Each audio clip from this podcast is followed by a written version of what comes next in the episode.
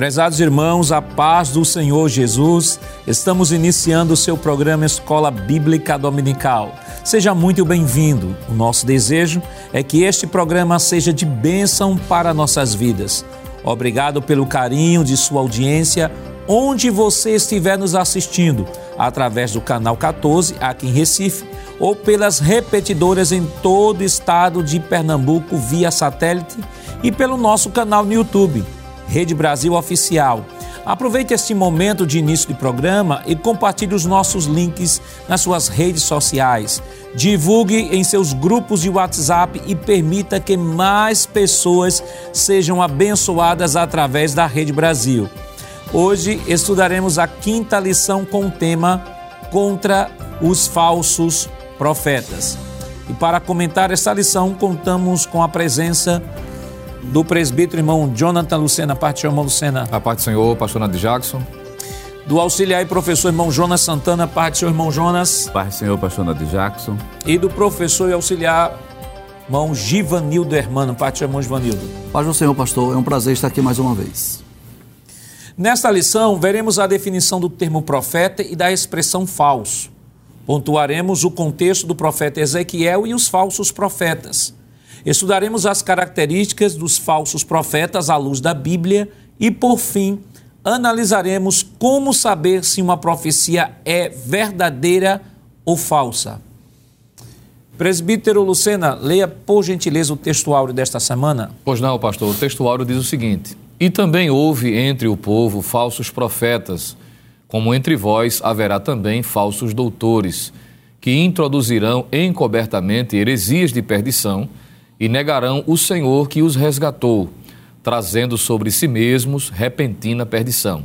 Segunda de Pedro, capítulo 2, versículo 1. Irmão Jonas, verdade prática desta semana? Pois não, pastor. Nossa verdade prática diz: os falsos profetas contrapõem a palavra de Deus e lançam dúvidas no coração do seu povo. Irmão Givanildo, quais os objetivos da lição desta semana? Muito bem, pastor. A lição possui três objetivos. O primeiro é conceituar o termo profeta, o segundo é refletir a respeito dos falsos profetas, e o terceiro e último, conscientizar a respeito das mensagens falsas. A leitura bíblica em classe para a lição de hoje está em Ezequiel, no capítulo 13, versículos do 1 ao 10. Acompanhe conosco. E veio a mim a palavra do Senhor, dizendo: Filho do homem, profetiza contra os profetas de Israel, que são profetizadores, e dize aos que só profetizam o que vê o seu coração: Ouvi a palavra do Senhor. Assim diz o Senhor Jeová: Ai dos profetas loucos, que seguem o seu próprio espírito e coisas que não viram. Os teus profetas, ó Israel, são como raposas nos desertos não subsistes as brechas, nem reparaste a fenda da casa de Israel, para estardes na peleja no dia do Senhor. Vê em vaidade e adivinhação mentirosa os que dizem: O Senhor disse, quando o Senhor não os enviou, e fazem que se espere o cumprimento da palavra. Não vedes visão de vaidade, e não falais adivinhação mentirosas, quando dizeis: O Senhor diz, sendo que eu tal não falei? Portanto, assim diz o Senhor Jeová: Como falais vaidade e vedes a mentira, portanto, eis que eu sou contra vós, diz o Senhor Jeová. E a minha mão será contra os profetas que veem vaidade e que adivinham mentira. Na congregação do meu povo não estarão, nem nos registros da casa de Israel se escreverão nem entrarão na terra de Israel, e sabereis que eu sou o Senhor Jeová. Visto que sim, visto que andam enganando o meu povo, dizendo: paz, não havendo paz, e um edifica a parede de lodo, e outros a rebocam de cal não adubada. Queridos irmãos, estamos iniciando o seu programa Escola Bíblica Dominical, esta semana estudando a lição de número 5, que tem como título Contra os Falsos Profetas. Na semana passada, nós estudamos a lição 4, que tinha como título Quando se vai a glória de Deus. Esta semana estaremos iniciando o estudo do capítulo 13 do livro do profeta Ezequiel. É, tanto a semana passada, que estudamos a lição 4, que tinha como título Quando se vai a glória de Deus, quanto a lição de número 3, que falava sobre as abominações do templo. As duas lições trabalharam entre o capítulo 8 e o capítulo 11 do profeta Ezequiel, que, como já mencionamos aqui no outro programa, era um conjunto de capítulos que deveriam ser estudados é, de, é, de conformidade, né? deveriam ser estudados sequencialmente. Na lição 3, estudamos o capítulo 8 e na lição 4, estudamos parte do capítulo 9, parte do capítulo 10 e parte do capítulo 11. Agora nós estamos atravessando um novo momento, que é o capítulo de número 13, onde teremos as profecias ou a, a orientação de Deus através do profeta Ezequiel para confrontar os falsos profetas. Vale destacar que até o presente momento, né, do estudo do nosso livro do profeta Ezequiel, foi descrito por Deus as abominações do templo, que os sacerdotes estavam estavam é, envolvidos com práticas idolátricas, o povo estava vivendo uma, uma vida dúbia, uma vida sincrética, misturando com outros deuses. Mas agora nós temos um elemento, né, de que eu digo que esse é o elemento de manutenção de toda esta prática, que são os falsos profetas. Porque você tem, por exemplo, a, a propagação dessa idolatria no meio do povo de Israel, você tem a influência de outros povos dentro do culto de Yahvé, que nós já vimos aqui quando falamos sobre, sobre a abominação é, do templo, mas nós temos também, em, em meio ao templo, em meio às práticas, em meio aos sacerdotes, em meio aos deuses, sempre existiu e sempre existirá os profetas que promovem a manutenção desse sistema. E agora Deus chama o profeta não mais para olhar para dentro do templo, mas para olhar especificamente para aqueles que promovem a manutenção dessa vida idolátrica, desta, desta religião sincrética que tanto Deus tem condenado desde o início do livro até o presente até o presente capítulo. Então, irmão Lucena, contra os falsos profetas, né? o capítulo de número 13 é um capítulo que marca ali esse, como já descrevi no início do programa, esse pessoal, esse elemento que promove a manutenção de toda essa prática no meio de Israel, enganando o povo de Israel com profecias, favoráveis, com profecias que visam manter Israel no caminho da idolatria. Exatamente, pastor. O foco do capítulo 13 é exatamente Deus revelando ao profeta Ezequiel da necessidade de trazer agora uma mensagem de julgamento contra estes que haviam sido instrumentos, podemos assim dizer, para nutrir no coração do povo esse comportamento que afastou a glória de Deus, a presença de Deus no meio deles. E por essa razão, a temática da lição é contra os falsos profetas. E uma vez que os falsos profetas são destacados aqui, é importante iniciar trazendo à lembrança alguns significados dessas duas expressões que aparecem no tema, que é a palavra profeta, que é uma palavra muito corriqueira nas Escrituras, é uma realidade, é uma expressão muito é, ligada ao movimento pentecostal, porque diz respeito à nossa realidade quanto à questão das profecias, e é importante trazer a definição correta desta palavra. Eu estava lembrando esses dias de que um certo estudioso disse que uma das estratégias de Satanás é exatamente esvaziar o significado de palavras bíblicas para trazer confusão no meio do povo. E essa palavra profeta, me permita, pastor Jacques, é uma das Assim como nós vimos na lição anterior a respeito da glória de Deus, também é uma palavra que tem sido muito depreciada e o conceito bíblico tem sido deturpado. Então, a palavra profeta, embora seja muito comum, é importante o professor trazer à tona o significado dela. A expressão hebraica para profeta é a expressão navi, não é? que traz a ideia de um porta-voz, alguém que tem de Deus a autorização para transmitir uma mensagem. Basicamente seria essa a expressão. No Novo Testamento, o termo é a expressão profetes, que é a ideia exatamente mais, mais frequente da expressão profeta. Fica até mais fácil de entender a pronúncia. Nós, quando olhamos para o Novo Testamento, nós vamos perceber que esses que são intitulados como profetas são chamados também de porta-voz e orador, que é a definição dessa palavra. Isso pode ser visto, por exemplo, em Êxodo capítulo 4, versículos, dos 10, versículos de 10 a 15, quando o próprio Deus disse a Moisés que ele seria o representante direto no meio do povo, seu porta-voz. Ali está a definição muito clara dessa expressão. Em 2 Crônicas, capítulo 36, versículo 15 e 16, ele é chamado de mensageiro, porque a sua principal função, ora, é trazer a mensagem do coração de Deus para transmitir ao povo, diferente do, do ofício do sacerdote, que era conduzir o povo à presença de Deus através dos atos cerimoniais.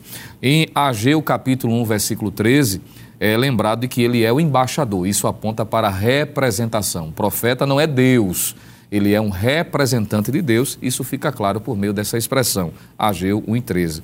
E também é chamado de servo de Deus e servo do Senhor, porque está a serviço ele não está fazendo aquilo que lhe convém, mas está a serviço de Deus. Por isso que é assim chamado. 1 Reis, capítulo 14, versículo 18.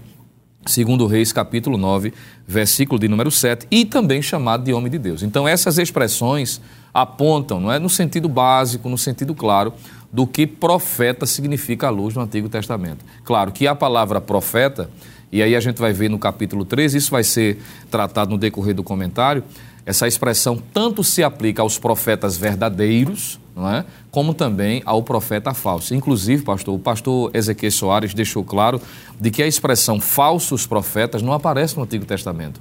É uma expressão que ocorre a partir do Novo.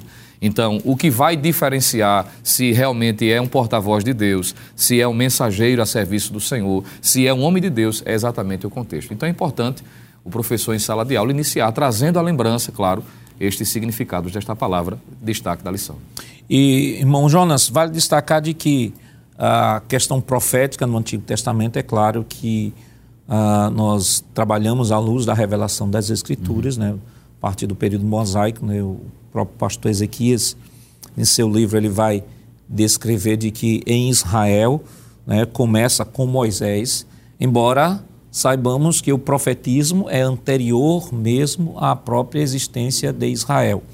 Nós temos aqui dois textos, né, é, no livro de Lucas, Evangelho de Lucas, Lucas no capítulo, no capítulo 1, Evangelho de Lucas no capítulo 1, para corroborar com essa afirmação, né, Lucas capítulo 1, versículo de número é, 69 e 70, que diz assim: E nos suscitou plena e poderosa salvação na casa de Davi, seu servo, como havia prometido desde a antiguidade por boca dos seus santos profetas. Né?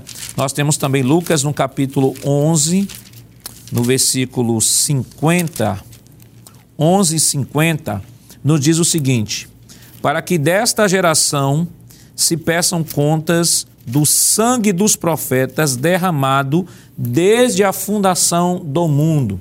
E nós temos ainda o livro de Judas. Né? Judas também vai nos mostrar que o profetismo ele começa, ele é anterior mesmo à, à nação de Israel. Judas, é, no verso de número Judas, verso de número, deixa eu ver aqui, 14. 14. Ok, obrigado. 14 diz assim: Foi a respeito deles que também profetizou Enoque, o sétimo depois de Adão, dizendo: Eis que o Senhor vem com milhares de seus santos para exercer juízo contra todos e para convencer os ímpios convencer todos os ímpios a respeito de todas as obras ímpias que praticaram e a respeito de todas as palavras insolentes que ímpios pecadores proferiram contra ele. Então a gente percebe, irmão Jonas, que o profetismo, embora ele seja anterior à formação de Israel, É em Israel que ele tem esse contorno, né? Não se pode falar da formação do povo de Israel sem falar sobre o profetismo, que foi por meio dos profetas, tanto do Antigo como também os apóstolos que escreveram no Novo Testamento também são chamados de profetas. profetas. Então essa ideia, essa ideia, né, essa essa a, a presença dos profetas na história do povo de Deus sempre foi marcado, sempre foi um método através do qual Deus se revelou ao seu povo, trazendo até as Escrituras. Certeza, vou usar um termo que eu vi de um é, teólogo e pastor, que ele disse que o profeta ele é a consciência nacional de Israel. Porque na hora que o povo peca, ele serve como sendo aquela consciência para dizer o seguinte: vocês pecaram e precisam, na verdade, agora refazer o caminho de volta de vocês. Então, serve como consciência nacional. Como o senhor muito bem falou, o profetismo é algo que é muito anterior à nação de Israel. Uhum. Agora, com no, no período do deserto, quando aquela nação de Israel estava como povo, aí a gente tem uma instituição que começa a ser formada. Uhum. A gente começa a perceber isso em número capítulo 11 e o versículo número 24, quando você tem a, o profetismo já debaixo de uma legalização. É, mosaica. Capítulo 11 de Números, versículo 24, diz assim: E saiu Moisés e falou as palavras do Senhor ao povo, e ajuntou setenta homens dos anciões do povo, e os pôs em roda de, de, da tenda. Então o Senhor desceu na nuvem e lhe falou, e tirando do espírito que estava sobre ele, o pôs sobre aqueles setenta anciões. E aconteceu que, quando o espírito pousou sobre eles, profetizaram, mas depois nunca mais. Mas o versículo 26 tem uma coisa interessante. Porém, no arraial ficaram dois homens o nome de um era Eldade e o nome do outro Medade, e repousou sobre ele o Espírito, porquanto estavam entre os inscritos, ainda que não saíram à tenda e profetizavam no arraial. Vai até, na verdade, o versículo 29, é quando a gente vê é, a instituição dos profetas aparecendo, porque já foi mencionada justamente a questão do livro de, de, de Lucas, é, de Judas. Só que lá no livro de, de Samuel, a gente já tem escolas de profeta.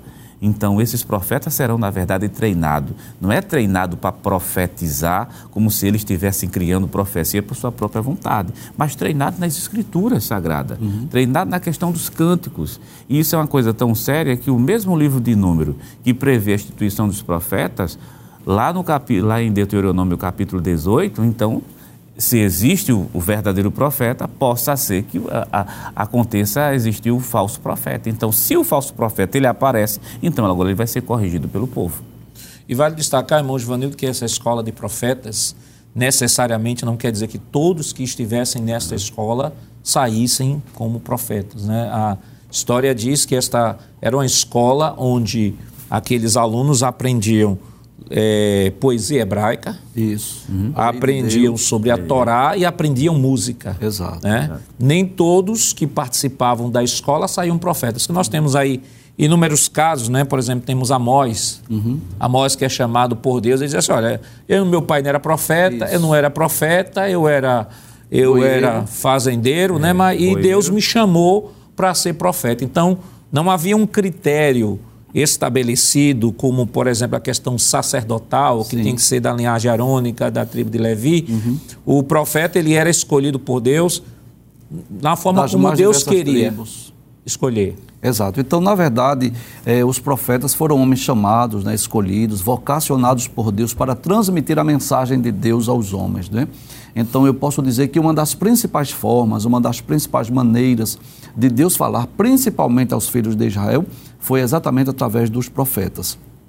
Essas escolas de profetas, embora lideradas por um profeta que profetizava em nome do Senhor, mas não significa dizer, não é que todos os alunos, vamos dizer assim, daquela escola profetizavam, mas estavam ali aprendendo as escrituras, compartilhando das experiências dos profetas e alguns dos servos dos profetas também deram continuidade ao ministério profético. Nós poderíamos citar o exemplo de Eliseu, não é que substituiu, por exemplo, Elias, mas não significa dizer que todos os integrantes dessa escola de profetas necessariamente seriam profetas, porque para ser profeta era preciso ser chamado, escolhido, vocacionado por Deus. Para ser sacerdote tinha que pertencer a uma tribo específica. para ser profeta, não. Poderia ser de qualquer tribo de Israel.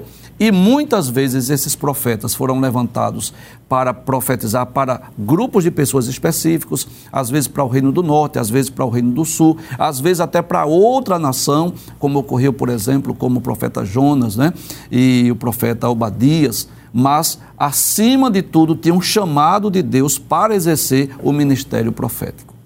Então, irmão Lucena, é, nós temos aí outros termos para designar os profetas de Deus, né? o senhor citou aqui, por exemplo, homem de Deus, né? homem de Deus é um termo que a gente pode ver também em 1 livro dos Reis 12, 22, que o que é que esse termo homem de Deus significa? Revela seu caráter e a escolha divina em relação a ele.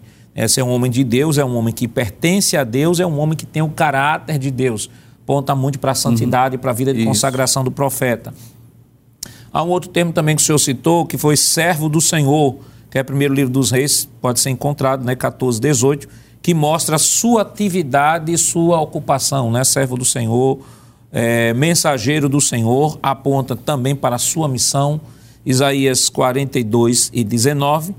E ele também é chamado de vidente, né? É um termo que a gente ainda vai trabalhar aqui nesta, nesta lição, que revela a singularidade do Deus presciente. Então, assim como Deus usava o sacerdote que trazia o povo a Deus, o profeta trazia Deus ao povo. Perfeitamente, pastor. E é importante trazer à tona essa descrição dos verdadeiros profetas, porque a melhor forma de expor o, o, errado é ensinar o certo. O certo. Então, na medida que a gente vai vendo esses textos que o senhor citou, e o professor deve aproveitar em sala de aula estar lendo com os, os alunos, porque isso vai mostrando, à luz de Ezequiel capítulo 13, por que é que esses homens aqui são chamados de falsos profetas. Porque eles, no contrário do que foi descrito, por exemplo, não traziam a mensagem de fato do coração de Deus. Isso vai ser, claro, mencionado com mais propriedade no decorrer das, dessa lição, mas apenas antecipando esse ponto, que isso vai mostrando, não é, contradizendo exatamente a definição da própria palavra profeta. E é importante fazer menção disso aqui exatamente para combater o erro. E, a bem da verdade, precisamos destacar o seguinte: que o falso não anula o verdadeiro já foi dito pelo professor Jonas, se há o verdadeiro, obviamente, ocorre de ter o falso. Agora, o falso não anula. O fato, por exemplo, pastor, de alguém encontrar uma cédula falsa, é, não deprecia o valor da cédula verdadeira. Pelo contrário, ressalta a importância, o valor e, sobretudo, estarmos atentos exatamente para identificar o verdadeiro do falso. Então essa lição é muito importante e essas definições desses termos que aparecem corriqueiramente, que no texto original está até na lição, o professor pode observar com o aluno como a expressão navi, a expressão roer e também rosé, que é a ideia de vidente e outras expressões que aparecem ligado ao profetismo, vai descrevendo cada uma delas características que mostram de fato os verdadeiros para contrastar o falso. Então esses profetas, irmão Jonas, eles sempre existiram na história de Israel. Aliás, é, o, esse, o profeta Ezequiel está profetizando contra esses falsos profetas aqui no capítulo 13, que é uma que é a mesma realidade que Jeremias teve uhum. lá no livro do profeta Jeremias, no capítulo 23 e no capítulo 29. E aí é importante, chamamos a atenção do professor para que possa fazer esse paralelismo né, entre uhum. o capítulo 23 e 29 do livro do profeta Jeremias vê que as dificuldades do profeta Jeremias, como já mencionamos aqui, Jeremias começa seu ministério antes mesmo de Ezequiel, mas já encontrava as mesmas dificuldades que o profeta Ezequiel, estando lá no cativeiro, encontrou. Então, na mesma, o mesmo teor, a mesma mensagem, a mesma queixa de Deus contra esse tipo, uh, esse tipo de pessoa que estava também enganando o povo, o profeta Ezequiel ele chega aqui também para denunciar o mesmo problema. O mesmo. Os profetas eles exerciam um, um papel tão importante dentro da sociedade porque eles tinham acesso, na verdade, aos reis, ele tinha acesso a, aos conselhos. Não é à toa que os falsos profetas, quando começam a aparecer no, nesse cenário aqui, eles vão trazer problemas terríveis para a nação de Israel, porque eles conseguem realmente influenciar. Agora, como detectar que esse profeta, na, na verdade, era um profeta falso? Agora, observe o caso de Ezequiel. É, enquanto Ezequiel estava lutando contra esses falsos profetas no cativeiro, Jeremias, bem antes do cativeiro, estava lutando com esses falsos profetas na cidade de Jerusalém. Uhum.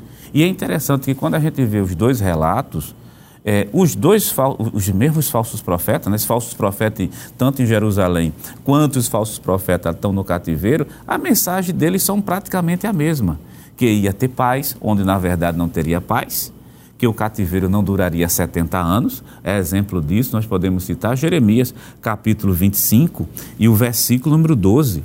Jeremias 25, 12, que diz assim: Acontecerá, porém, que quando se cumprir os 70 anos, quer dizer, o cativeiro seria 70 anos. Mas o que foi que aconteceu? Lá no capítulo 28 do livro de Jeremias, o profeta Hanani, né, que está a serviço de si, a serviço do rei, não mais a serviço de Deus, disse: não, não vai ser 70 anos, não. Ele reduz o tempo. Jeremias capítulo 28 e o versículo 3: Depois de passado dois anos completos, eu tornarei a trazer a este lugar todos os utensílios da casa de Deus. Quer dizer, ele reduziu em 68 anos, porque era uma mensagem que agradava, que é isso, que é uma das características dos falsos profetas. É a mensagem que agrada, que atende o desejo pecaminoso do povo. Então, 70 anos não, dois anos. Isso Jeremias está enfrentando. Quando chega é, Ezequiel, vai enfrentar coisa semelhante no capítulo 13. A luta vai ser grande, porque é bom deixar claro uma coisa que é, você tem um homem lutando contra um grupo, né? Lá em Jerusalém é um homem, Jeremias lidando contra um grupo. Ezequiel é um homem, mas lidando contra um grupo que é, o termo é colocado plural, os profetas. Veja a natureza deles, capítulo 13 e o versículo 5 desses falsos profetas.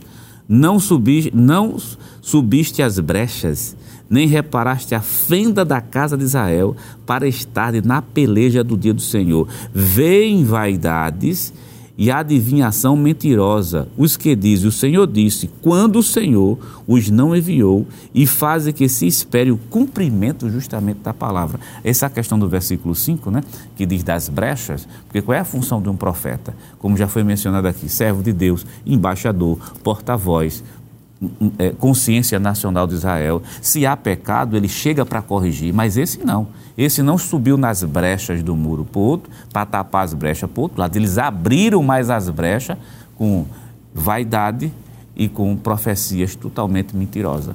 Alguns autores, irmão Givanildo, chegam a dizer que esses falsos profetas eram como uma espécie de funcionários públicos. Exato. Eles recebiam justamente para conduzir o povo ao erro. Exato. Inclusive nos dias do rei Acabe, né, por exemplo, eh, Elias chegou a falar acerca de 850 profetas.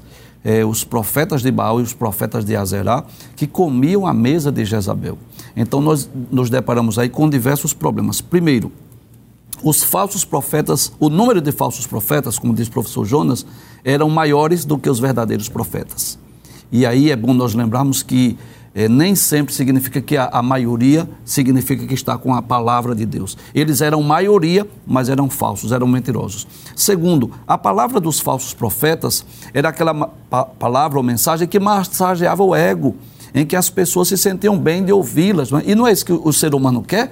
O ser humano quer isso mesmo, ouvir palavras que venham massagear o ego, né? palavra de, de vitória, de bênção, de prosperidade. E terceiro lugar, nós vamos perceber que esses falsos profetas eram financiados pelo governo. Os verdadeiros homens de Deus, como Davi, por exemplo, procurava ter os verdadeiros profetas como seus conselheiros, como o profeta Natan, que era um conselheiro do rei Davi, queria estar perto dele os profetas de Deus, os homens de Deus que traziam a mensagem de Deus. Mas quando os reis eram maus, eram ímpios, eram cruéis, o que era que eles faziam? Eles financiavam esses falsos profetas que, pelo fato de serem mantidos pelo governo, quem era que ia profetizar mal contra o rei? Quem era que iria dar uma palavra de juízo? Se eles recebiam exatamente do governo. Então era de se esperar o quê? Que ele transmitisse uma mensagem de bênção, de prosperidade, de vitória, quando, na verdade, o que é mais grave, a mensagem proferida pelos verdadeiros profetas, embora que sendo minoria, mas era a mensagem de juízo. Se nos dias de Jeremias, se nos dias de Ezequiel, o povo estava em idolatria, envolvidos com o paganismo, dentro do próprio templo, como nós vimos a semana passada adoração a deuses e ídolos dentro do templo, o que era de se esperar? Era de se esperar o quê? Juízo, castigo, mas os falsos profetas profetizavam o quê? Prosperidade, porque eles recebiam, eles eram beneficiados pelo governo e por isso só profetizavam vitórias, né? bênçãos.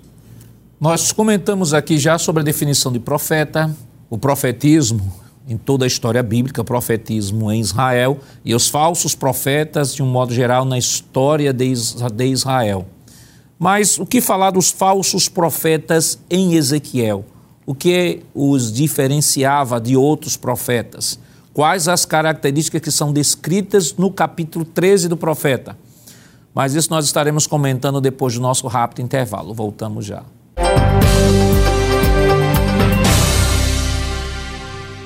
Queridos irmãos, estamos de volta em seu programa Escola Bíblica Dominical. Esta semana estudando a quinta lição que tem como título Contra os Falsos Profetas. E neste bloco ficamos de comentar sobre os falsos profetas em Ezequiel.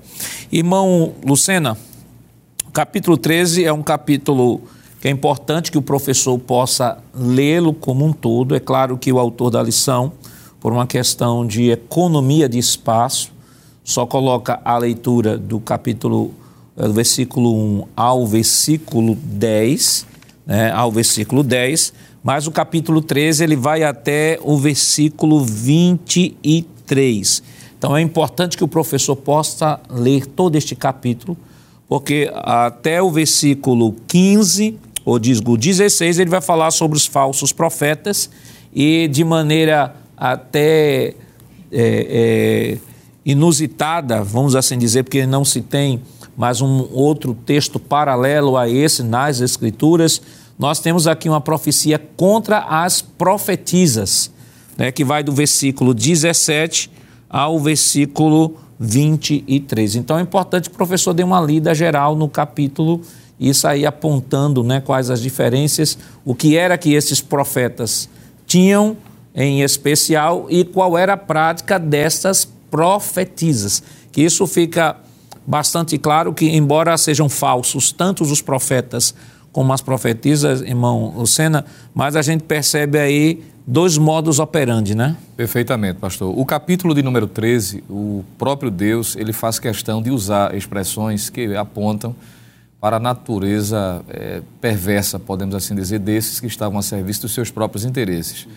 Por exemplo, quando lemos o capítulo 13 do livro de Ezequiel, versículo 2, nós encontramos Deus dizendo a respeito destes, chamando-os de profetas de Israel.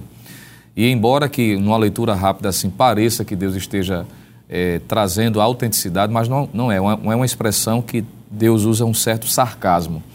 Diferente daqueles que eram profetas de Deus, esses são profetas de Israel, que o professor Givanildo bem descreveu, porque estão ligados a ao governo desviado que estava à frente daquela nação, como já foi bem descrito. Quando lemos o versículo de número 3 do capítulo 13, Deus os chama de profetas loucos. E aqui não é a ideia de insanidade no sentido que as pessoas não têm noção do que estão fazendo. Não é isso que está sendo dito aqui. O pastor Ezequias, no livro de apoio da lição, ele diz que esse, essa expressão louco, não é que traz a ideia do termo hebraico nabal, insensato, tolo, é alguém que age de forma tola a ponto de blasfemar contra Deus. É essa expressão ou esse significado do que está sendo tratado aqui, que mostra o total desrespeito. Eles, eles estão tão insensíveis que quando abrem a, bo a boca é para blasfemar também. Usam o nome de Deus mas blasfemam contra o próprio Deus. E o capítulo 13 vai usar uma outra expressão que mostra também a natureza, o modus operandi desses profetas que estão a serviço dos seus próprios interesses, é que no versículo 4 Deus os chama de raposas nos desertos. Em uma outra expressão, em uma outra tradução, melhor dizendo, chama de chacais, que é exatamente trazendo à tona de que eles estão sendo é, alguém mostrando o caráter destrutivo. É alguém que não está preocupado com a edificação, com o bem-estar dos outros. Não tem compromisso com aquilo que está dizendo. Fala e de forma inadvertida, contanto que alcance seus propósitos. E não está nem aí para as consequências que isso vai trazer para as pessoas que estão ouvindo. Seja que, ainda que esteja dizendo uma palavra para confortar o coração daquela pessoa, mas que por trás, esta palavra de conforto vai trazer a própria destruição para ela, porque é uma palavra que não advém do próprio Deus. Me permita, pastor, dizer de que isso é uma descrição atual de algumas pessoas pessoas que estão a serviço dos seus próprios interesses, não é? Pessoas que às vezes, e hoje, pelo advento da mídia principalmente, que às vezes abrem um canal no YouTube, vamos dizer assim, que a plataforma em si, claro, não tem culpa, mas se utilizam da liberdade que tem não é, para transmitir mensagens a seu bel prazer, de forma inadvertida, sem compromisso com o rebanho, sem fundamentação nas Escrituras, porque o verdadeiro profeta que está a serviço de Deus, e isso ficou claro quando os senhores falaram sobre a escola de profeta, e achei interessante ser destacado, como foi feito, de que eles estavam ali para aprender as Escrituras. Isso. Porque a verdadeira profecia, o verdadeiro profeta está submetido à palavra. Não é? No Novo Testamento, quando Paulo vai dizer a respeito do dom de profecia, que há uma diferença muito grande quanto ao ministério profético do Antigo Testamento, isso vai ser tratado também, mas ele diz que o profeta, que se julga de fato profeta de Deus, dentro dos modos do Novo Testamento, ele diz: considere o que eu estou dizendo. Ou seja, está submetido a uma liderança, está submetido à palavra, no caso inspirada, pois é uma palavra apostólica, advinda da inspiração de Deus. Então, estes aqui fogem totalmente eles não estão preocupados, são chacais. E o que é que uma raposa faz, por exemplo, numa lavoura? Ela destrói. destrói. Né? Tem uma aparência bonita, ora, porque a, a, a, aparência da raposa é encantadora, não é? Quem olha assim, mas ela é destruidora quanto esse aspecto de uma lavoura, por exemplo. Então, isso mostra, pastor, essas expressões apontam não é? o próprio Deus mostrando, como o senhor disse, o modus operandi desses profetas. E, irmão, irmão Lucena, irmão Jonas, melhor dizendo, uhum. nós temos aí, irmão Lucena já comentou sobre a questão dos dois lados, a apresentação, o desserviço dos falsos profetas. O que é que a gente pode comentar? Primeiro, são profetas é, mentirosos, profetas que causaram conduzir o povo, que é o primeiro desserviço dele, é, é em conduzir o povo à idolatria. E foi justamente esses profetas né, que acho que a representação melhor deles, né, da natureza dele, do desserviço dele, está em Jeremias. Jeremias capítulo número 26, tem um, uma natureza, tem a natureza dos profetas. Oh, desculpa, é o capítulo 23 de Jeremias, capítulo 23, começando do versículo 14, diz assim: Mas nos profetas de Jerusalém vejo uma coisa horrenda: cometem adultério, andam com falsidade, esforçam as mãos dos maus feitores, para que se não converta da sua maldade, eles têm se tornado para mim como Sodoma e os moradores dela como Gomorra. Então nós já estamos vendo desserviço. Ora, se o, o serviço do profeta verdadeiro, capítulo 13, versículo 5, seria tapar as brechas, ou melhor, é aquele muro que está se ruindo então, qual é a função de qualquer construtor? Disse, vamos tapar as brechas, vamos deixar esse muro de pé. O que é que o falso profeta está fazendo? Se diz brecha, ele passa a morar nessas brechas, fazer um verdadeiro desserviço e conduzir o povo à ruína. A coisa estava tão séria que você, você, nós temos, na época de, de Ezequiel, profetas que vão profetizar para o lado dos homens, mas também tem as filhas dos profetas quer dizer, que vão profetizar também para as mulheres, quer dizer, está tudo aí é, é, dominado por esse, esse falso profeta. O capítulo 13 de Ezequiel e o versículo 18 diz assim, e diz, assim diz o Senhor Jeová, ai desses, ou, melhor, o versículo 17 é melhor, capítulo, 17, capítulo 13, do versículo 17 ao 18. E tu, ó filho do homem, dirige o teu rosto contra as filhas do teu povo, que profetizam do seu coração, e profetiza contra elas. Versículo 18. E diz: Assim diz o Senhor Jeová: Ai das que cosem almofada para todos os sovacos e que fazem travesseiro para a cabeça de toda a estátua, para caçarem as almas. Porventura, caçarei as almas do meu povo e guardarei viva as almas para vós? Quer dizer, você tem mulheres que também estão profetizando, só que essas profecias são provenientes de um culto sincrético.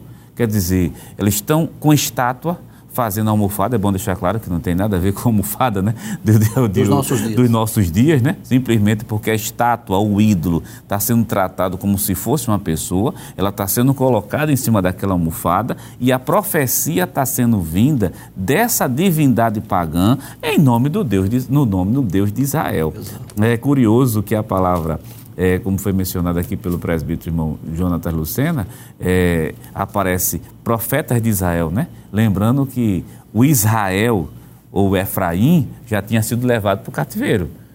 Então, assim, o que Deus está dizendo é são, são os mesmos profetas, os mesmos pecados que o reino do norte cometeu, que o reino do norte foi chamado de Efraim, chamado de, de Israel, os mesmos pecados que esses profetas cometeram. Esse, esses profetas também agora estão, com vocês, estão no meio de vocês também, atuando tanto no lado dos homens, atuando tanto no lado das mulheres, promovendo todo tipo de idolatria e por meio dessa idolatria estão dentro trazendo falsas profecias e o que é que acontece? O desserviço que é conduzir o povo à ruína. Em outras palavras, né, pastor, permissão, em vez de esses profetas estarem denunciando os pecados, chamando o povo ao arrependimento, né, para colocar o povo, né, aquele desejo de arrepender-se, de voltar-se para Deus, para que Deus pudesse restaurar a nação, eles estavam o quê? Fazendo com que o povo é, continuasse nas suas práticas idólatras. Eu queria pedir permissão, pastor, porque nesses dez versículos que está na leitura bíblica em classe, não é, no capítulo 13, versículos 1 a 10, nós vamos encontrar diversas características desses falsos profetas, não é? é, no versículo 2, diz que eles são profetizadores. Ou seja, o que é um profetizador? É alguém que cria, é alguém que inventa. Enquanto que o verdadeiro profeta recebe a mensagem de Deus e transmite a mensagem de Deus, o profetizador é aquele que cria, aquele que inventa, aquele que fala de si mesmo. Em segundo lugar, no versículo 2 ainda, diz que ele só profetiza o que vê o seu coração.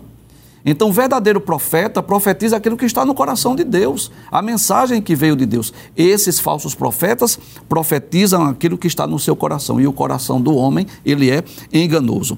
Em terceiro lugar, como já foi dito aqui, são loucos, né? São nécios, porque estão falando em nome de Deus. Seria uma loucura, ora, já imaginou se nós falarmos em nome de outra pessoa? Né? Já é algo perigoso, eu dizer assim, eu pastor Na Jackson mandou dizer assim, assim, assim, quando o Senhor não disse se eu já iria arcar com as consequências, imagina eu falar em nome de Deus, isso seria no mínimo uma loucura.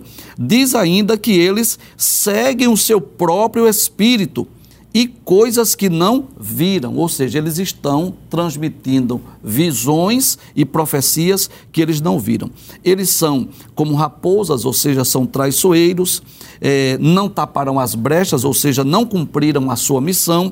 Diz ainda que são mentirosos.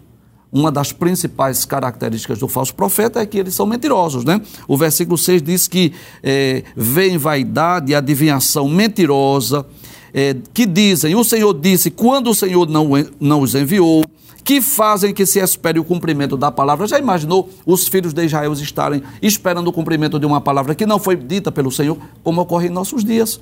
Às vezes, é claro que dentro de um contexto diferente, mas alguém que é usado no dom de profecia profetizou enganosamente e às vezes alguém fica esperando o cumprimento de uma palavra que não foi o Senhor que disse. Aí, além disso, Deus diz através do profeta, né, no versículo de número 8: Eis que eu sou contra vós, diz o Senhor Jeová. Então, qual é o resultado desses profetas mentirosos? Deus está contra eles. Então, eles estavam levando a nação para distante de Deus, quando na verdade a sua função era trazer a nação para perto de Deus. Em vez de denunciar os pecados, eles estavam como que protegendo os pecadores. E esse texto, irmão Givanildo, esse texto capítulo 3, ele é muito rico, né? Até pela expressão que ele usa, né? Raposas do deserto, né? O profeta, Deus aqui, compara os falsos profetas com duas figuras. Primeiro a figura do chacal, né, que é raposa, a versão Almeida atualizada, a NAA, a nova Almeida atualizada, traz o termo chacal, que mostra justamente o que, foi, o, que o irmão Lucena falou, aquele descompromisso, ele está para pegar ali as oportunidades e, e, a cidade em ruínas, então ele está atrás de uma presa para saciar a sua fome. Sua fome. Um outra, uma outra figura também que, ele, que o autor traz é a figura de um construtor de um construtor que tem a finalidade de desenvolver um trabalho de péssima qualidade. Observe que no versículo versículo de número 10 ele diz: "Porque andam enganando-se, enganando meu povo dizendo paz, quando não há paz, e quando se constrói uma parede sem argamassa, os profetas a cobrem com cal." Ou seja, está falando de uma parede que está em construção, mas ao invés de colocar argamassa, ele está colocando cal. E cal aqui tem um sinônimo de mentira, né? É. Ele está usando as mentiras para encobrir uma realidade que, que, que a nação de Israel está vivendo, mas a preocupação desses falsos profetas era manter a estética, manter, na verdade, a aparência de que estava tudo bem, mesmo não estando tudo bem. Mesmo o profeta Jeremias tendo sido levantado alguns anos atrás, agora Deus levantando o profeta novamente para profetizar sobre isso, mas esses falsos profetas não tinham compromisso com a verdade, ele tinha um compromisso com os seus próprios interesses, tinha um compromisso em estar enganando as pessoas, como foi dito aqui. Aqui eles usavam a palavra como instrumento de engano, enquanto as profetisas, citadas aqui pelo irmão Jonas, usava a, a arte da magia para enganar as pessoas. Você tem os dois modos operando, você tem a palavra e você tem o elemento sobrenatural. E, aliás, Deus sempre orientou o povo de Israel a tomar cuidado com isso. Veja o que o texto nos diz em Deuteronômio, no capítulo 18, versículos 9 em diante, diz assim: Quando vocês entrarem na terra que o Senhor, seu Deus, lhes der, não aprendam os costumes abomináveis daqueles povos. Que não existe entre vocês ninguém que queime o seu filho ou a sua filha em sacrifício, nem que seja adivinho prognosticador, agoureiro, feiticeiro, encantador, necromante, praticante de magia ou alguém que consulte os mortos, pois todo aquele que faz tal coisa é abominação ao Senhor, e por estas abominações o Senhor, o Deus de vocês, está expulsando esses povos de diante de vocês. Sejam perfeitos para com o Senhor, seu Deus, porque as nações desta terra que vocês vão possuir ouvem prognosticadores e os adivinhos, mas o Senhor, o Deus de vocês, não permitiu que vocês fizessem tal coisa. Então, Deus já estava orientando o povo de Israel com relação a esses tipos de práticas. Agora, veja o critério que Deus deu ao povo para que o povo pudesse identificar os falsos profetas, aqueles que usam a arte da palavra. Observe. Versículo 19 do mesmo capítulo. Capítulo 18, versículo 19 diz assim: Todo aquele que não ouvir as minhas palavras, que ele falar em meu nome, disso lhe pedirei contas. Porém, o profeta que tiver a presunção de falar alguma coisa em meu nome, algo que eu não mandei que falasse, ou que falar em nome de outros deuses, esse profeta deve ser morto. Se vocês pensarem, como conheceremos a palavra que o Senhor não falou? Saibam que, quando esse profeta falar em nome do Senhor e a palavra dele não se cumprir, nem acontecer o que ele profetizou, esta é uma palavra que o Senhor não falou. Tal profeta falou isso com presunção, não tenha medo dele.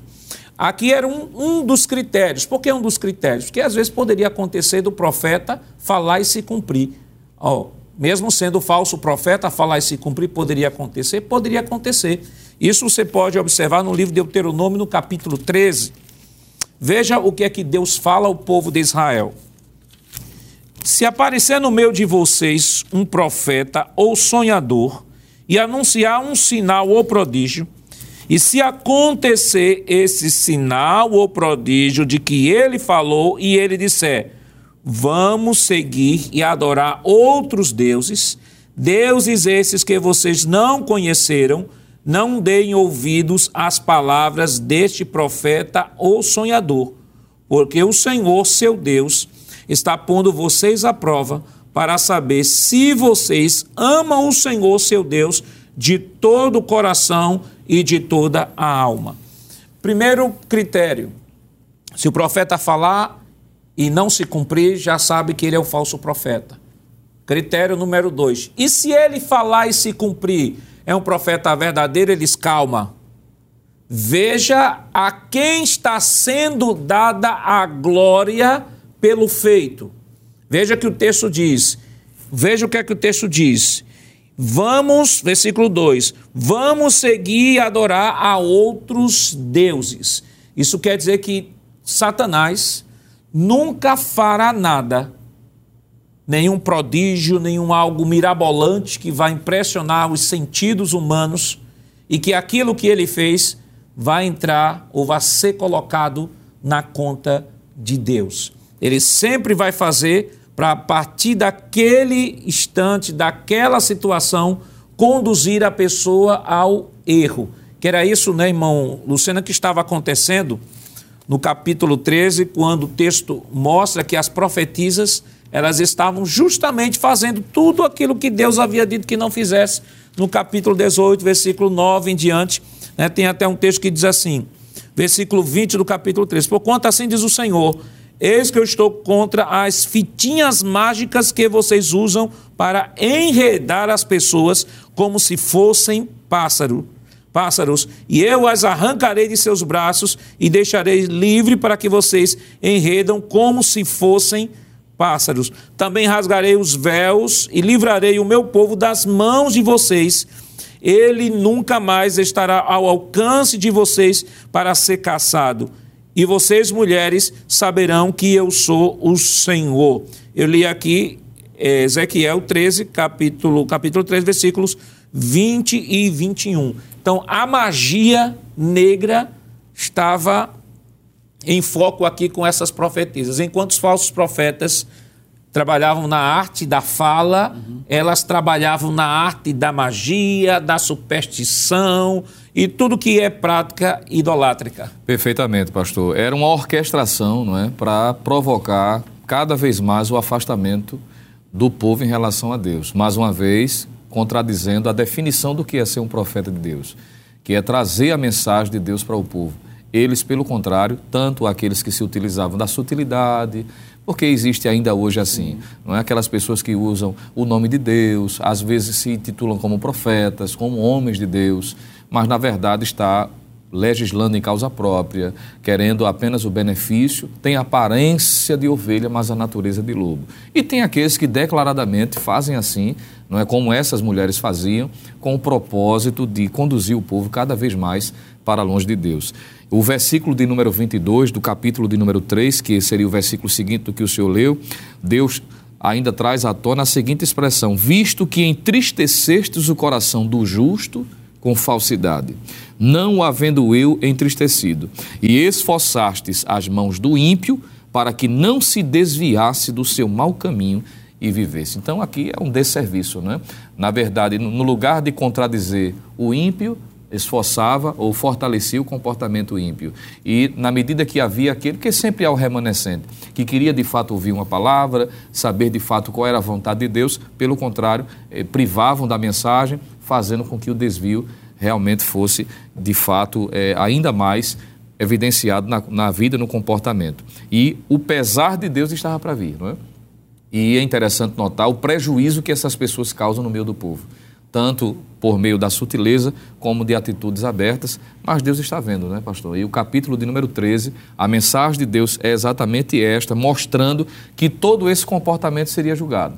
Achando eles, não é, de que o tempo ocultaria, que resolveria, ou que nada iria acontecer, Deus está dizendo: eu vou punir, eu vou julgar e vou erradicar. E no versículo de número 23, ele diz assim: portanto, não vereis mais a vaidade nem mais fareis adivinhações, mas livrarei o meu povo das vossas mãos e sabereis que eu sou o Senhor. Chegou o momento de Deus corrigir e chamar a prestação de contas todos aqueles que fizeram o povo se desviar de sua presença. Então, nós já comentamos sobre os falsos profetas na Bíblia, nós comentamos o caso particular do profeta Ezequiel aqui no capítulo 13 e como contextualizar essa mensagem para os nossos dias.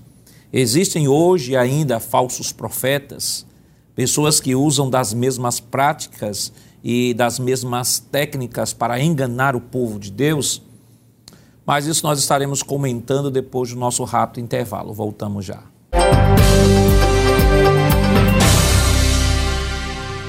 Queridos irmãos, estamos de volta em seu programa Escola Bíblica Dominical para o último bloco e esta semana estamos estudando a lição de número 5 que tem como título Contra os Falsos Profetas. Né? Do bloco anterior, nós comentamos o segundo tópico da nossa lição, que onde tratamos sobre os falsos profetas no contexto do profeta Ezequiel à luz, do capítulo 13.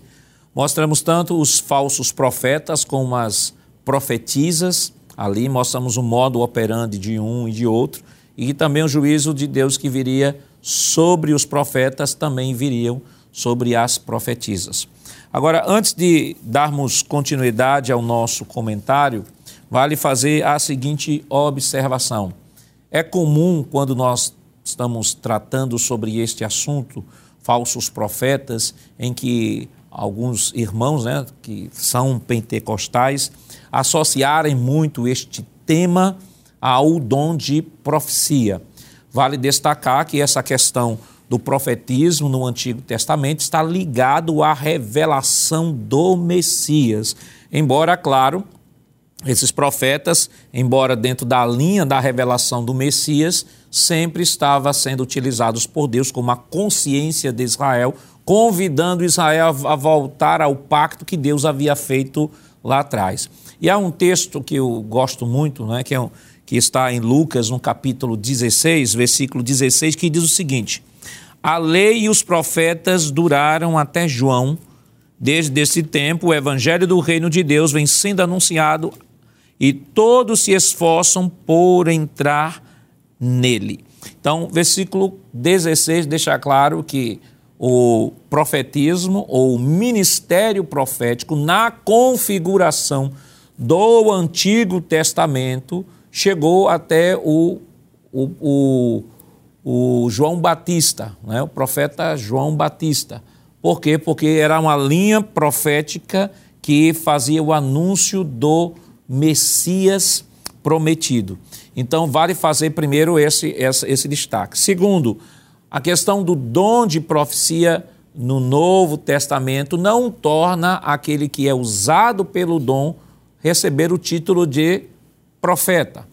O título de profeta né, é o ministério, a igreja tem um ministério profético, todos nós somos profetas de Deus, que estamos profetizando a mensagem, a mensagem de arrependimento, conclamando o povo a mensagem do arrependimento, que Jesus está voltando, estamos profetizando a vinda do Senhor Jesus Cristo. Então, aí é sempre bom fazer esta diferenciação entre o que é o ministério do, profético no Antigo Testamento e o que é o dom de profecia no Novo Testamento, o que é a escola de profetas, ou também chamado de arraial dos profetas, né?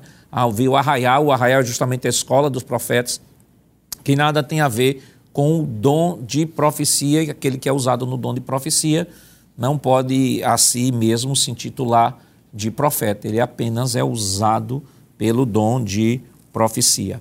Então, irmão Lucena, nós vamos agora sobre a geração das mensagens falsas.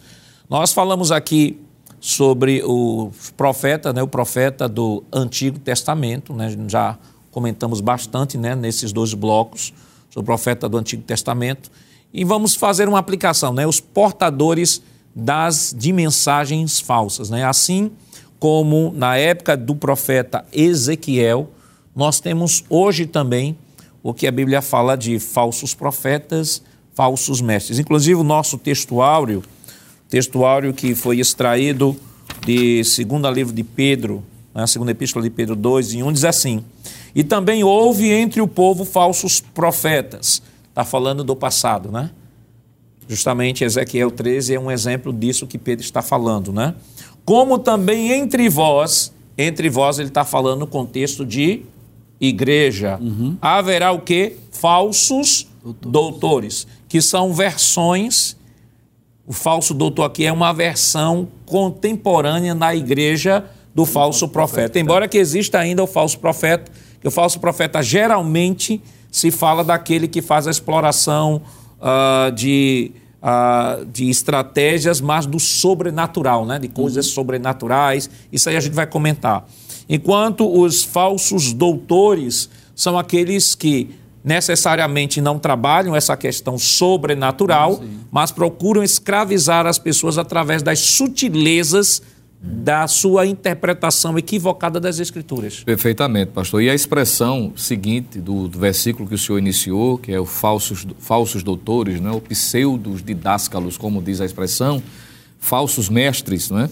ele diz assim, que introduzirão encobertamente, isso fala da sutileza, da mesma forma como os profetas, uhum. como o senhor bem descreveu, do capítulo 13, que se utilizava da mensagem supostamente a divina de Deus para dizer aquilo que gostaria, ele está dizendo aqui de que esses novos, essa nova modalidade de falsos doutores, mestres, que se introduzem no meio evangélico, eles dizem assim, ele diz assim, introduzem encobertamente heresias de perdição. E introduzir encobertamente fala de sutileza. É alguém que discretamente, é uma expressão que a gente estudou recentemente, no trimestre passado, e que tem, está muito vívido na nossa mente. É alguém que não mostra necessariamente a sua intenção, mas que é pouco a pouco, não é? É como uma, uma dosagem homeopática, a gente poderia usar uma expressão aqui é. bem comum do nordestino. De uma forma quase que imperceptível. Perfeitamente. Então, vai introduzindo para minar, para fragilizar, para alcançar então seus interesses que nem sempre estão expostos, nem sempre estão visíveis. Mas perceba que são heresias de perdição. Isso faz alusão ao propósito, ou seja, à finalidade ou o resultado desses falsos ensinos. E negarão o Senhor que os resgatou, diz ainda o apóstolo Pedro, trazendo sobre si mesmos repentina perdição. Aí, o que é entristecedor, pastor, é que Pedro faz menção também uma triste realidade, não somente a estes né, que se introduzem, às vezes com título, às vezes com anel no dedo, me permita dizer, sem depreciar, não, não, não estamos aqui é, pregando contra a intelectualidade, mas às vezes se, é, se escondendo atrás dessa a ideia de intelectualidade para alcançar os seus propósitos. O versículo 2, Pedro diz assim: e muito, muitos seguirão as suas dissoluções, pelos quais será blasfemado o caminho da verdade. Então, Pedro mostra a triste realidade dessa nova modalidade atual que ainda hoje persiste em nosso meio. Essa mensagem de Pedro é profética, alude ao seu tempo, mas também diz respeito à nossa realidade. E ele diz o que é entristecedor é que há pessoas que ainda se levam por estas. E são é? muitos, né? Muitos, e não são poucos, não é? Que às vezes pela, pela inocência, não é? pela falta da compreensão e às vezes porque não querem realmente dar ouvidos ao que a palavra de Deus assim declara. Mas o professor em sala de aula, né, com o remédio, com essa vacina, pra, com a palavra, está mostrando a preocupação, principalmente hoje, que o, o falso mestre agora não precisa mais necessariamente ir ao templo, pastor. Ele está à, à disposição, muitas vezes, da própria internet, utilizando-se é, do seu recurso digital para estar introduzindo. E a gente precisa estar atento é uma realidade presente em nossos dias e precisamos estar vacinando os nossos alunos. E o senhor falando nisso, eu lembrei de um texto de 2 Coríntios, capítulo 11, versículo 3, que diz o seguinte: Temo que, assim como a serpente, com a sua astúcia, enganou Eva, assim também a mente de vocês seja corrompida e se afaste da simplicidade e purezas devidas a Cristo. Versículo 4: Pois se vem alguém que prega outro Jesus, diferente daquele que nós pregamos, ou se vocês aceitam um espírito diferente daqueles que já receberam, ou um evangelho diferente do que já aceitaram, vocês toleram isso muito bem. E aí um versículo ainda o versículo 13, ele diz o seguinte: Porque esses tais são falsos apóstolos, né? Os que defendem aquilo ali que ele vem falando e comentando. São falsos apóstolos, obreiros fraudulentos. Olha que termo forte. Obreiros fraudulentos, aqueles que promovem fraude, disfarçando-se em apóstolos de Cristo. Versículo 14 diz: E não é de admirar porque o próprio Satanás se disfarça de anjo de luz. Portanto, não deveria surpreender que os seus próprios ministros se disfarcem em ministros de justiça, o fim deles será conforme as suas obras. Então, a, essa nova Almeida atualizada, achei interessante essa palavra disfarçar. Uhum. É? Disfarçar é vestir uma roupa Isso, ou é, é. se apresentar da maneira que a pessoa não é. Então, ele está falando aqui um disfarce no sentido, no sentido da apresentação da mensagem. A mensagem aparentemente é cristã, mas dentro daquela mensagem, vamos usar uma linguagem bem contemporânea, há um vírus, há um cavalo de Troia ali dentro, né? É. Então, são as mensagens contemporâneas, né, irmão Jonas? Por exemplo, a questão do aborto, né? Uhum. Existem pessoas que dizem assim, não, nós, nós somos cristãos e defendemos o aborto. Não há coerência a isso. Não tem. Entre ser cristão e defender o aborto. Nós aprendemos isso na lição do trimestre passado. Não há como ser cristão e ser a, a, a favor da libera, liberalidade sexual. Não há como ser cristão e adorar esses deuses contemporâneos. Então, esses falsos mestres, eles se levantam com, até com, com um discurso cristão, usando os mesmos termos cristãos, mas que cada palavra, e aí levo agora, pega aqui a palavra do irmão Luciano, que ele comentou, que promove um esvaziamento da palavra no seu sentido original uhum. para preencher com que comentamos agora o cavalo de, de, de Troia, uhum. para enganar as pessoas e desviar as pessoas do caminho da verdade. E se utilizando, é, pastor, de raciocínios falsos. Vou trazer um bem comum, estou citando isso aí, é, a gente diz assim, não, mas a questão da legalização das drogas é um, é um problema do ímpio. Né? Não é um problema do ímpio, não é um problema do pecador, é um problema da sociedade. Quer dizer, não é porque a natureza de determinada pessoa te, tende para determinada coisa que eu tenho que apoiar isso. Uhum. Não, de jeito nenhum. Então veja que os discursos vêm de uma maneira muito assim, disfarçada, dissimulada, dando direitos para mim, direitos para o outro, é direito do outro. Não. A gente prega princípios, a gente não fica aqui pregando somente questão de direito. É aquela ideia da liberdade que é passada, que por sinal isso já foi previsto no texto bíblico através de Pedro, né? Na segunda epístola de Pedro, capítulo 2, versículo número 18, veja que, é que os falsos mestres os falsos mestres, os falsos profetas se apresentam concedendo liberdade. Quer dizer, se o versículo 17 diz assim: Estes são fontes sem água, estou no capítulo 2 de Pedro, da segunda epístola, e versículo 17: Estes são fontes sem águas, nuvens levadas pela força do vento, para as quais a escuridão das trevas eternamente se reserva, porque falando coisas muito arrogantes de vaidade, engodam com concupiscência da carne, com dissoluções aqueles que se estavam afastando dos que andam em erro, prometendo liberdade. Para nesse versículo, prometendo liberdade. É impressionante que a fala dos falsos profetas sempre está ligada a essa questão da liberdade. Quer dizer, olhe lá para o Antigo Testamento e você vê um falso profeta que ele prega algo que está de acordo com o coração que a pessoa quer. Quer dizer, tira Deus de foco e coloca liberdade para a pessoa. Nos dias de hoje vai a mesma coisa. Liberdade, nós temos liberdade para fazer isso. Quantos discursos bonitos não tem na internet dizendo se já estamos libertos em Cristo, podemos todas as coisas? Exato todas as coisas, aí se apoia aborto, se apoia droga, se apoia toda a pauta, é, toda a pauta que é contrária às escrituras sagradas e vem de maneira disfarçada e utilizando-se de versículos bíblicos. O que é o pior é versículos bíblicos que são invertidos, ou melhor, esvaziados do seu contexto e utilizados justamente para levar a pessoa a pecar. Eu já vi, irmão Givanildo, até alguém usar um argumento entre aspas, né, um, promover uma exegese, não a exegese. A exegese é quando você extrai do texto aqui o texto de fato está dizendo. Exegese é quando você coloca dentro do texto o que você, que você quer enxergar. Né? Se o que você quiser enxergar no texto, você enxerga.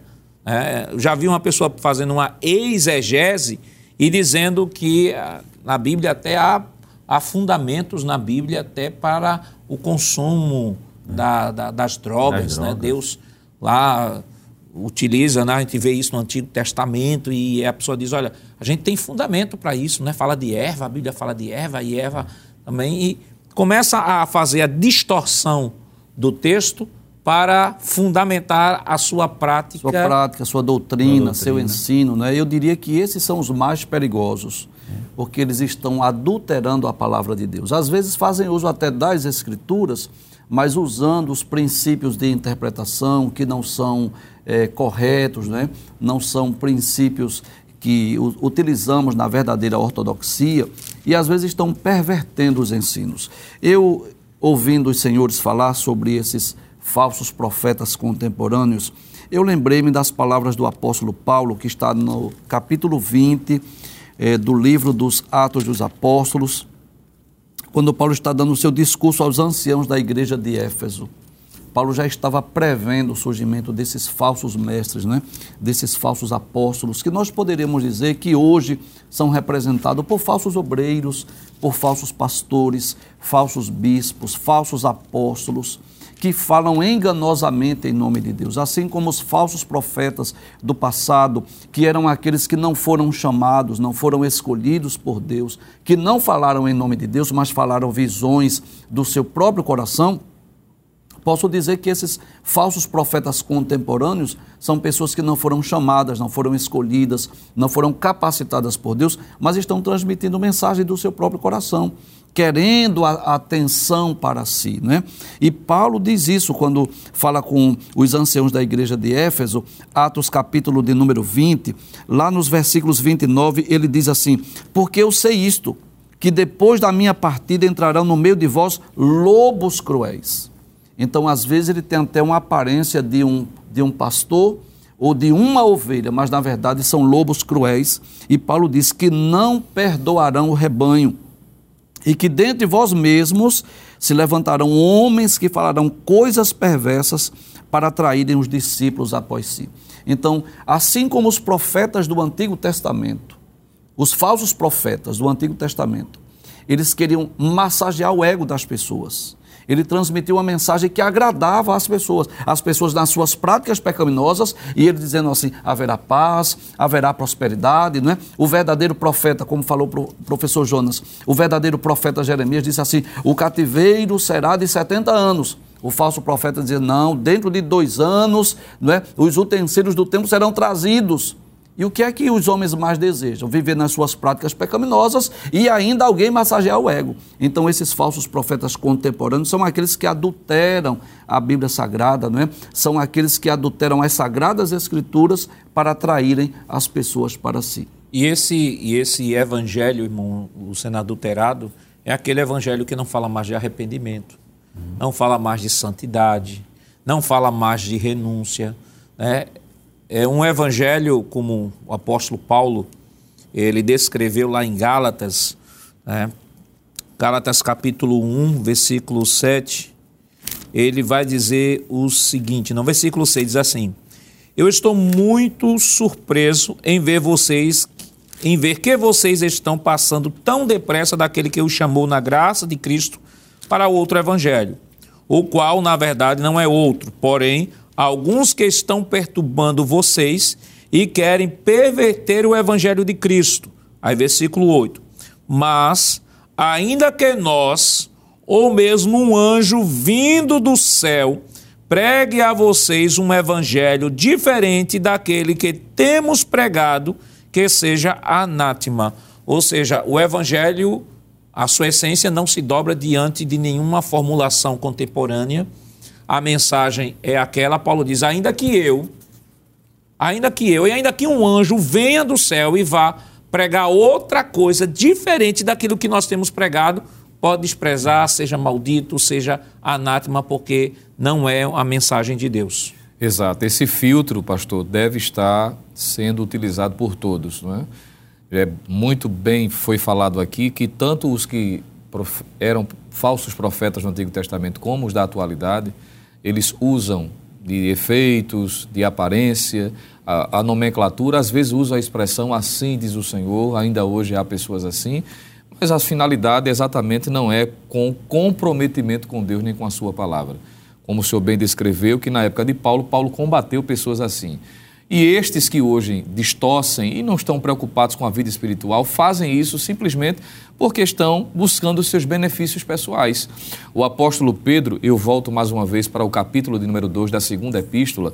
Nós o senhor leu o versículo 1, eu li o versículo 2, e no versículo de número 3, o apóstolo Pedro traz uma outra informação que tem tudo a ver com o que o senhor falou, quando ele vai dizer o seguinte, 2 de Pedro, capítulo 2, versículo 3. E por avareza, veja que a preocupação deles não é o crescimento espiritual, não é a edificação das pessoas, não é a salvação de almas, não é que elas de fato cheguem no céu. A preocupação é a avareza, uhum. é benefício, é, lucra, é lucrabilidade, não é? Estão apenas lutando pelos seus interesses. Se vai distorcer, se vai trazer prejuízo para a vida espiritual, Pedro diz assim: e por avareza farão de vós negócio com palavras fingidas, sobre os quais, já de largo tempo, não será tardia a sentença, e a sua perdição não dormita. Veja que Pedro condena, ele expõe a motivação desses que agem assim, porque às vezes alguém pergunta assim, mas meu Deus, como é que essas pessoas são tão insensíveis a ponto de abrir mão do compromisso com Deus, com a palavra de Deus, não consideram prejuízo que vão trazer para a vida espiritual? É porque estão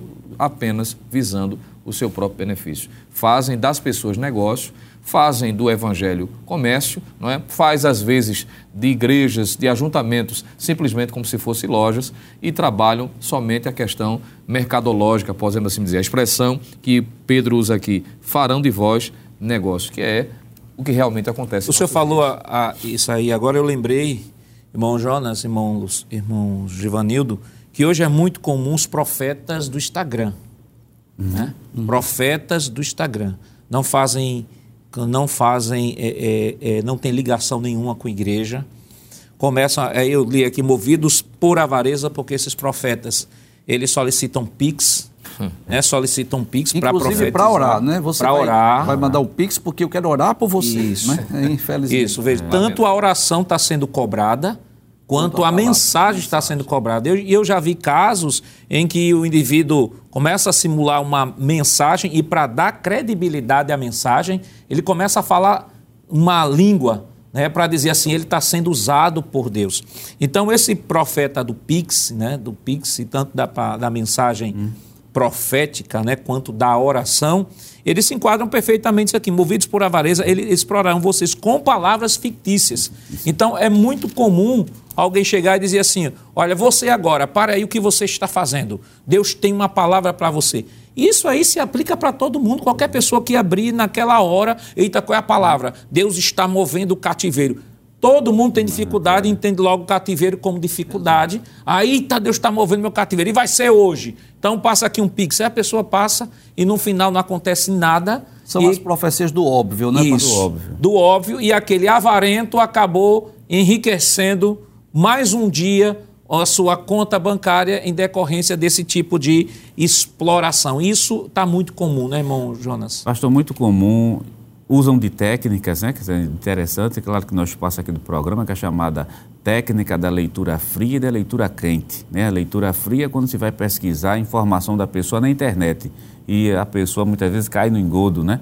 Ela diz, como é que ele soube meu número de CPF? Como é que ele sabe, por exemplo, minha identidade, onde é que eu moro? Chamada leitura fria. A leitura quente é justamente quando você, pela expressão do rosto, pela forma de você, já aquela pessoa que já é muito emotiva e daqui a pouco já está chorando, a pessoa já chega, Deus está mudando teu cativeiro, é, Deus vai fazer algo novo na tua família, então passa logo o pix aqui antes de Deus fazer alguma coisa. Quer dizer, são coisas dessa natureza que, infelizmente, a gente vê hoje que os meios de comunicação, que o problema não, não é o meio de comunicação. O problema é justamente como ele está sendo utilizado por esses falsos profetas. E como foi lá no, no Antigo Testamento, parece que o número deles são maiores, né?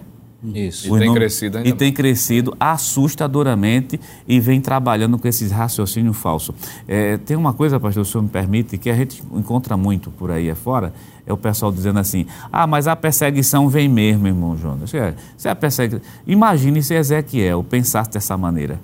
Então ele não ia mais pregar. Então, se a perseguição vem mesmo, a gente continua indo de encontro a toda a pauta que for contrária às escrituras sagradas e aos princípios bíblicos. Enquanto a igreja estiver aqui, né, irmão Givanildo, vai continuar tocando a trombeta, goste ou não goste, aceite ou não aceite, nosso compromisso não é converter ninguém. O nosso compromisso é tocar a trombeta. Exato. Assim como Ezequiel foi chamado como atalaia, né, pastor? Os dias de Ezequiel eram dias difíceis, eram dias de apostasia, de abandono da fé, eram dias de muitas imoralidades, de muitas iniquidades, de falsas profecias mas nós estamos aqui como os atalaias de Deus. Deus conta conosco, né? Pregarmos, ensinarmos a sua palavra, denunciarmos pecado, chamarmos as pessoas ao arrependimento, para que essas pessoas venham ao conhecimento da verdade. E que se alguém, por infelicidade, chegar no inferno, no final dessa vida for para o inferno e dizer assim, olha, eu estou aqui porque eu quis, mas eu tive a oportunidade, não é? eu, eu assisti à programação da Rede Brasil, eu ouvi os homens de Deus falando lá sobre os falsos profetas e eu não acreditei naquela mensagem. Então, é mistério que vêm os falsos profetas, é mistério que surjam as falsas profecias. O apóstolo João nos adverte sobre isso, né? Na primeira epístola, capítulo 4, versículo 1, ele diz: Amados, não creiais em todo espírito. E eu quero contextualizar aqui. Não creia em toda mensagem. Não acredite em toda profecia.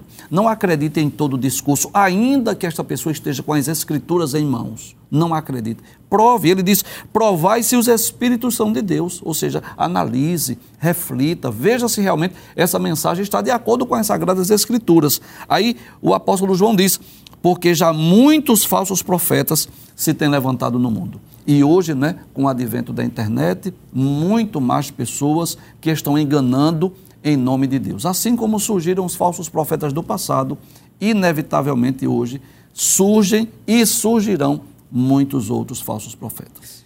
Então, professor, procure orientar os seus alunos na ministração desta, desta lição, de que, claro, nós somos pentecostais, acreditamos sim na contemporaneidade dos dons, na manifestação dos dons espirituais, principalmente o da profecia, né? Paulo falou isso em 1 Coríntios 14, uh, buscar com zelo os melhores dons, andar em espírito, digo, andar em amor e procurar com zelo os melhores dons, principalmente o de profetizar. Nós cremos perfeitamente.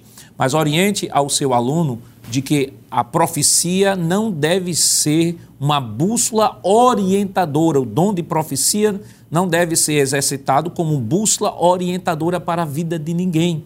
Até porque o apóstolo Paulo, em Coríntios 14, deixa claro, né?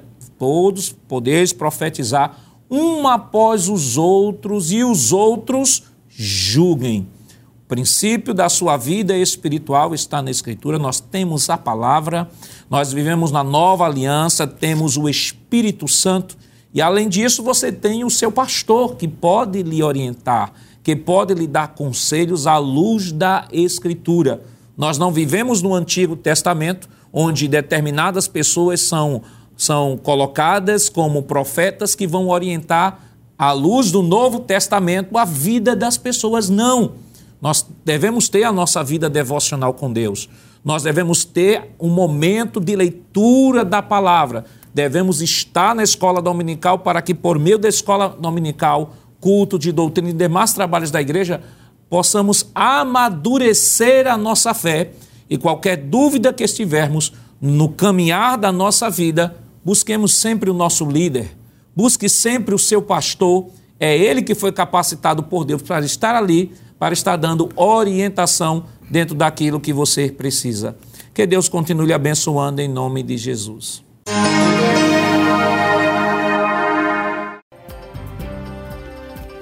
Chegamos ao final deste programa. Hoje estudamos a quinta lição com o título Contra os Falsos Profetas. Na próxima semana estudaremos a sexta lição com o tema A Justiça de Deus. E esperamos contar com sua audiência. Lembrando que o programa Escola Bíblica Dominical vai ao ar na TV todas sextas às 21h30 e no sábado às 16 horas. Também está disponível no formato de podcast no Spotify e em nosso canal no YouTube, Rede Brasil Oficial.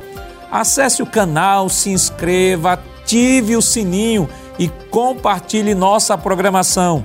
Obrigado por sua audiência e até o próximo programa. Que a graça do nosso Senhor Jesus Cristo, amor de Deus nosso Pai, a comunhão do seu Santo Espírito estejam com todos hoje para todos sempre. Amém.